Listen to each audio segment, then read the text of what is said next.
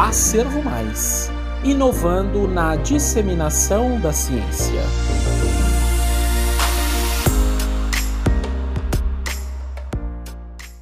Aspectos epidemiológicos, clínicos e olfatórios de pacientes com Covid-19, de autoria de Igor Isamo Conselho Seto, Gisele Vieira Renan Mancuri, Vanessa Coutinho Aguiar Gomes, Luiz Ferreira e Silva, Amanda Martins Umbelino, Cíntia Tizue Yamaguchi Diana Barbosa Ferreira, realizados no Hospital Universitário Betina Ferro de Souza e Hospital Universitário João de Barros Barreto, publicado na revista eletrônica Acervo Saúde, volume 13, número 2, no ano de 2021.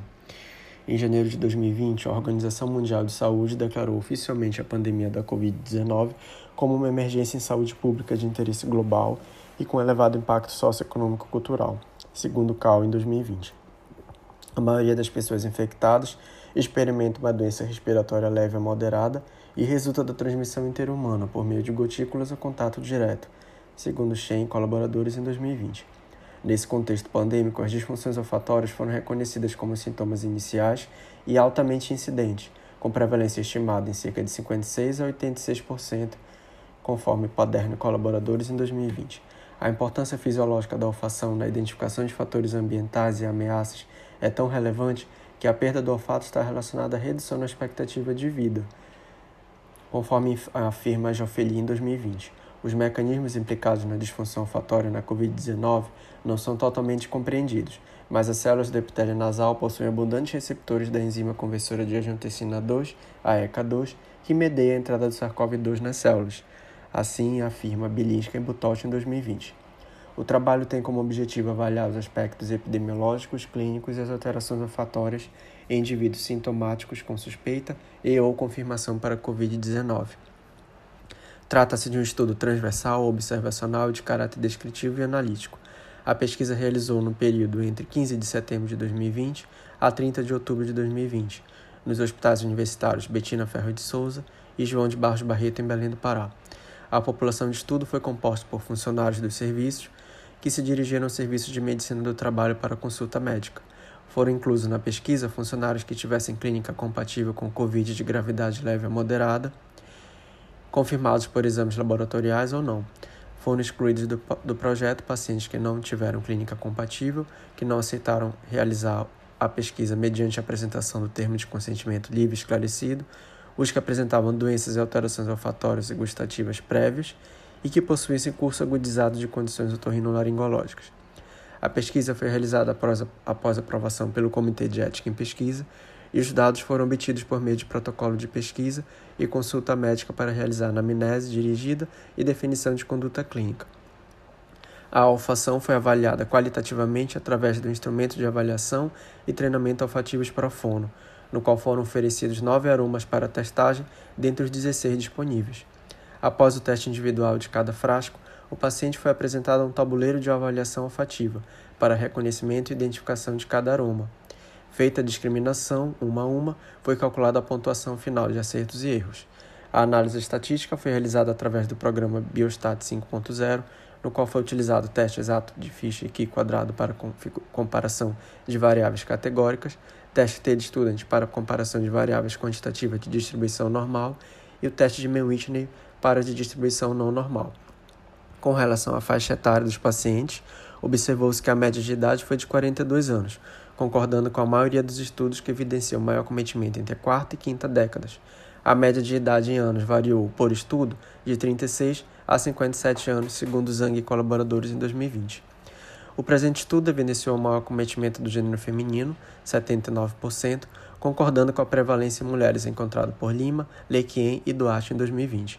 Possivelmente, o maior cometimento do gênero feminino seja reflexo do cuidado maior que as mulheres tendem a ter com a própria saúde já que os pacientes precisaram procurar ativamente serviços de atendimento e por serem maior parte em muitas das profissões inclusas neste trabalho, como de técnicas de enfermagem, recepcionistas e auxiliares administrativos.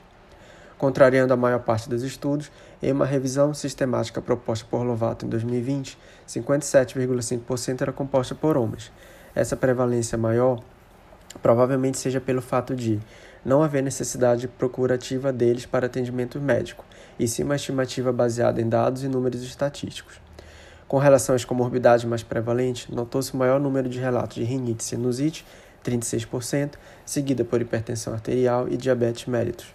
Em outros estudos, observou-se que as doenças crônicas mais associadas foram hipertensão, diabetes, doença coronariana, segundo Lovato colaboradores em 2020. Realizaram testes para diagnóstico da infecção por SARS-CoV-2 91% dos pacientes, cujo resultado positivou em 91% desses casos. Para COSUG, essa porcentagem foi de 79% e Jofilia 88%. A realização do teste ocorreu em média 13 dias após o início dos sintomas da doença, enquanto para Lequim essa média foi de 9 dias e Lima de 4 dias em 2020. Entre os pacientes que realizaram o teste para o diagnóstico da Covid, aqueles com resultado positivo tinham tempo de sintomas olfatórios significativamente menor em comparação àqueles com resultado negativo. Embora seja conhecida a grande variabilidade, variabilidade deste aspecto, cefaleia foi o sintoma mais citado, em 79%, seguida por tosse e dor no peito. Estes dados são concordantes com os estudos de Lequien e Kossugi em 2020. Porém, não concordam com o observado por Duarte e Gin em 2020, no qual aponta febre como sintoma mais referido. Já com relação aos sintomas nasais, notou-se predomínio das alterações olfatórias em 84%, seguida por obstrução nasal, irritação nasal e secreção nasal. Ao avaliar a terapêutica instituída para cada paciente, 64% realizou algum tipo de tratamento medicamentoso durante o quadro. Diversos medicamentos foram citados, de forma isolada ou combinada. A azitromicina foi o mais utilizado. Dentre as combinações terapêuticas possíveis, a associação entre azitromicina e hidroxicloroquina foi a mais comum. Para o COSUG em 2020, os seguintes tratamentos foram os mais considerados: paracetamol, anti-inflamatórios não esteroidais e irrigação salina nasal. Apenas um único paciente neste trabalho realizou treinamento olfativo. Com relação às alterações olfatórias neste estudo, 84% relatou algum distúrbio, sendo a maioria, 63%, de anosmia. Sabe-se que a prevalência destes distúrbios é expressiva, porém bastante variável. Habitualmente, a prevalência de hiposmia costuma ser mais do que o dobro da observada para anosmia, conforme Bramerson em 2004, mas os estudos de Hopkins, Lequien e Kossugi demonstram ser a anosmia a queixa mais frequente na COVID. No que diz respeito às possíveis respostas das alterações olfatórias aos tratamentos instituídos, em especial corticóide nasal e oral, observa-se que não há interferência no efeito destas drogas com a evolução destes déficits. O inquérito realizado aos pacientes dessa casuística demonstra ainda que não há correlação entre queixas nasais e presença de alterações olfatórias, confirmando a ideia estabelecida de que os déficits olfatórios são independentes das queixas nasais, conforme Lequien e Geoffili em 2020. Dos 64 pacientes que relataram alterações olfatórias, 90% já apresentavam melhora do quadro no momento da pesquisa, e o tempo de recuperação foi significativamente maior entre aqueles que apresentaram anosmia em comparação àqueles que apresentavam hiposmia. Não houve diferença na pontuação do teste olfativo qualitativo entre os pacientes com histórico de anosmia, hiposmia ou aqueles que não possuíam alteração. Alguns elementos de confusão podem ter interferido nesse estudo, como a falta de atenção dos pacientes, a dessensibilização nasal após múltiplos testes e a baixa sensibilidade do teste utilizado. Também não houve diferença na pontuação do teste olfativo entre que realizaram algum tipo de tratamento e os demais que não realizaram. Uma vez que a perda olfatória ocorre geralmente no início da doença, um teste simples pode auxiliar na detecção de casos sintomáticos. Em conclusão, usando um instrumento simples e objetivo, é possível detectar graus mais sutis de disfunção olfatória na Covid-19. Sendo assim, este estudo possibilita trazer informações regionalizadas sobre o norte do Brasil, no qual se evidencia que na população estudada o gênero feminino foi o mais prevalente, com idade média de 42 anos, havendo na maioria positividade para o teste da Covid-19. Rinite e sinusite foram as comorbidades mais referidas. Cefaleia e tosse foram os sintomas gerais mais comuns, e as alterações olfatórias e obstrução nasal, os sintomas nasais mais prevalentes.